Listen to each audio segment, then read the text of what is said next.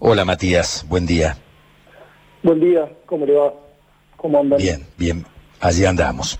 Eh, Matías es hijo de este matrimonio de médicos, él 67 años, el doctor Salem, ella 62, eh, que fallecieron con una semana de diferencia, Matías. Sí, exactamente, siete días. Una semana de diferencia. Ambos médicos, ambos contagiados de COVID, y bueno, queremos escuchar tu experiencia, tu mensaje con esto de intentar generar conciencia porque parece que hay gente que tiene anteojeras, no quiere ver la realidad, no la entiende y me parece que lo que tenemos que hacer nosotros en los medios de comunicación es intentar, antes de que cada uno elija el camino a seguir, por lo menos que tenga absolutamente toda la información y conozca todos los testimonios. Nos encantaría escuchar el tuyo, Matías.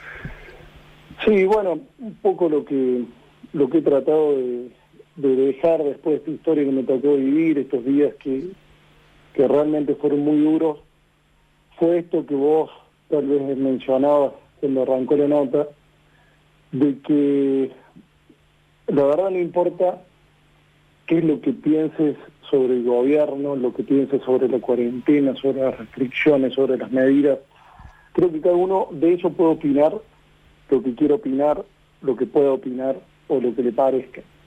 Pero lo que sí no hay que negar es que el virus este que, que, que y vino existe y está entre nosotros. Y cuando te toca, puede liquidarte, puede matarte, puede sacarte, arrebatarte a esa persona que tanto amas, ¿no? En mi caso, mis padres. Entonces, creo que lo, lo que nos tiene que quedar un poco de esta historia, lo que me, lo que me gustaría a mí que es esto. Que no importa lo que pienses, lo que creas, sí tener presente que el virus existe. Y si no te cuidas vos y no le cuidas al otro, va a ser muy difícil que salgamos de esto. Porque realmente creo que tomando conciencia social de lo que está pasando y de lo que puede afectar a alguna decisión tuya al que tenés al lado, solamente ahí vamos a poder ir eh, creciendo como persona y como sociedad, ¿no? Como individuo y como individuo dentro de un grupo más grande que se llama sociedad. Solamente ahí vamos a poder salir. Mis viejos se contagiaron eh, trabajando, mi vieja se contagió trabajando. ¿Dónde trabajaba tu papá? En, mi mamá en el hospital privado y mi papá en el Mi, vieja se, contagió en el hospital privado y fue fulminante, ¿no? Ellos se, les dio positivo un día, a los dos días ya estaban internados y el virus fue atacando muy agresivamente, ¿no? Pasaron a terapia intensiva, eh, los tuvieron que conectar al respirador y bueno, fue empeorando su, su situación. Y lo más feo de todo esto es que existen algunos protocolos que no te permiten acompañar a tu familiar que se contagia, ¿no? Entonces... Sí, lo he vivido eh, porque he estado internado, es tremendo, la soledad, la deshumanización del tratamiento de esta enfermedad, entendible por el aislamiento necesario por allí, habida cuenta de que es tremendamente contagiosa, pero la soledad es tremenda. Sí, tenemos que entender que tal vez se contagia un familiar tuyo, que es el caso mío, ¿no? Particular. Se contagiaron mis viejos, ingresaron al hospital y no los vi nunca más. Eh, entonces, creo que, tenemos que tomar conciencia de lo que de lo que se puede generar si alguien se contagia. Y vuelvo a repetir, más allá de si estás o no de acuerdo con las restricciones, con la cuarentena, con las medidas que se están tomando, eh, esto creo que no pasa por ahí. El cuidado de uno y el cuidado del otro ya pasa por la conciencia de cada uno. Podemos podemos cuidarnos más allá de lo que de lo que opines. Sí, creo que va en paralelo eso. ¿Y qué decían tus padres con respecto a esto, a, algunas restricciones, al tema de los cuidados, al tema de aprender a vivir en modo COVID-19, a, la gente que no hace caso omiso y que se revela contra todo, digamos, ¿cuál era la opinión que ellos tenían en la previa a lo que vos conversabas con ellos? Nosotros la verdad que seguimos siempre eh, los protocolos personales, o sea, cada uno siguió muy bien, ellos siempre avalaron y fomentaban eso, ¿no? Desde la higienización de, calzado cuando ingresas a tu casa hasta eh, lavar todo lo que traes, el uso del barbijo, el distanciamiento, bueno, y todas las medidas que, que conocemos. Ellos siempre fomentaron eso y a mí y a mis hermanos también, por lo cual cada uno en sus casas y con, y con nuestros seres eh, cercanos y no tan cercanos lo, lo cumplíamos a rajatabla. Eh, estaba muy preocupado por lo que estaba pasando y sobre todo por lo que iba a poder pasar si, si no se tomaba conciencia de que realmente el virus era peligroso. Y bueno, ellos se contagiaron laburando y, y bueno, y se fueron hace ya una semana mi vieja, el 16 mi vieja y el, y el 9 de octubre mi papá.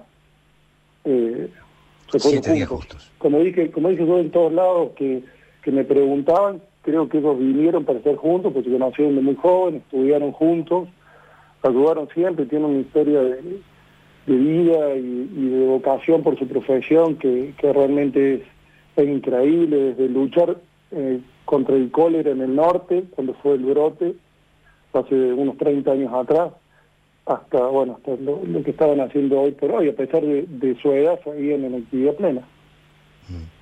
¿A qué te dedicas?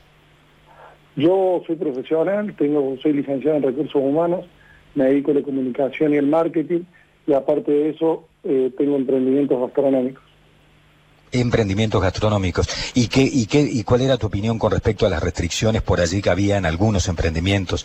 Fundamentalmente cuando el COE decía el 40% de los contagios se están produciendo en bares, restobares, la gente se queda horas charlando a medio metro, tirando gotículas y toda la historia. ¿Cuál era tu pensamiento o es tu pensamiento con respecto a esto y esta rebelión que ha habido en algunos lugares este fin de semana? No, yo, a ver, yo creo que el equilibrio se logra cuando se cumplen los protocolos. ¿sí? Yo creo que cumpliendo los protocolos el riesgo de contagio es mínimo. Entonces, me parece que, que si estás en un lugar que está cuidado, los protocolos son los adecuados y, y se vela por el cumplimiento de esos protocolos, el riesgo es mínimo, ¿no?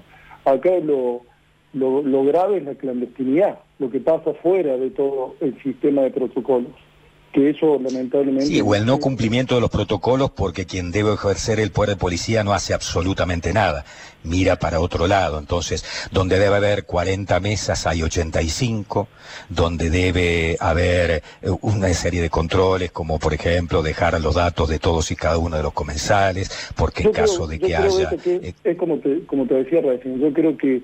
Eh, esto es la, conciencia de cada uno, ¿no? Esto es lo que quiero fomentar, que, que cada uno seamos conscientes del lugar que tenemos, si sos empresario gastronómico, si sos personal de salud, si sos, si tenés una, eh, un comercio, eh, si te dedicas a, no sé, si tenés un supermercado, lo que sea, yo creo que hay que tener conciencia, se tiene que haber un cumplimiento y realmente pensar en el otro en base a esto. Creo que el equilibrio lo vamos a lograr cuando empecemos a pensar en el otro. Creo que si, si los cumplimientos de los protocolos se dan, eh, el riesgo es mínimo y se va a lograr el equilibrio que tanto queremos para poder convivir, vivir y poder seguir viviendo con este virus, ¿no? Entonces creo que, que lo principal es eso, tomamos conciencia para que se pueda generar este equilibrio y podamos aprender a convivir con este virus sin que la crisis sea peor, sin que nos siga matando y demás. Así que, pero me parece fundamental eso, que más allá de lo que crean o de lo que piensen o del rubro que te dedique o del sector en el cual estés involucrado, la conciencia social e individual es lo fundamental para poder hacer frente a esta situación que vivimos. Coincidimos plenamente, Matías. Te agradecemos mucho el gesto que ha tenido para con nosotros de, contar tu experiencia. Lamentamos muchísimo la muerte de tus padres. Empatizamos con todos los equipos de salud que se exponen más allá de la cuenta y de los protocolos por nosotros. Yo estuve internado, yo sé lo que significa que se expongan más de lo debido y no puedo hacer una cosa distinta, empatizar con ellos por sobre todas las cosas es nuestra conciencia, individual, colectiva, social, la única que nos va a salvar. No importa quién gobierne, no importa qué digan, no importa si es de un lado o del otro de la grieta, me tienen podrido con todo eso. Seamos lo suficientemente inteligentes para darnos cuenta que somos nosotros. Se descorre el telón y estamos nosotros desnudos en el escenario. Corre por nuestra cuenta salir bien parados o no salir bien parados.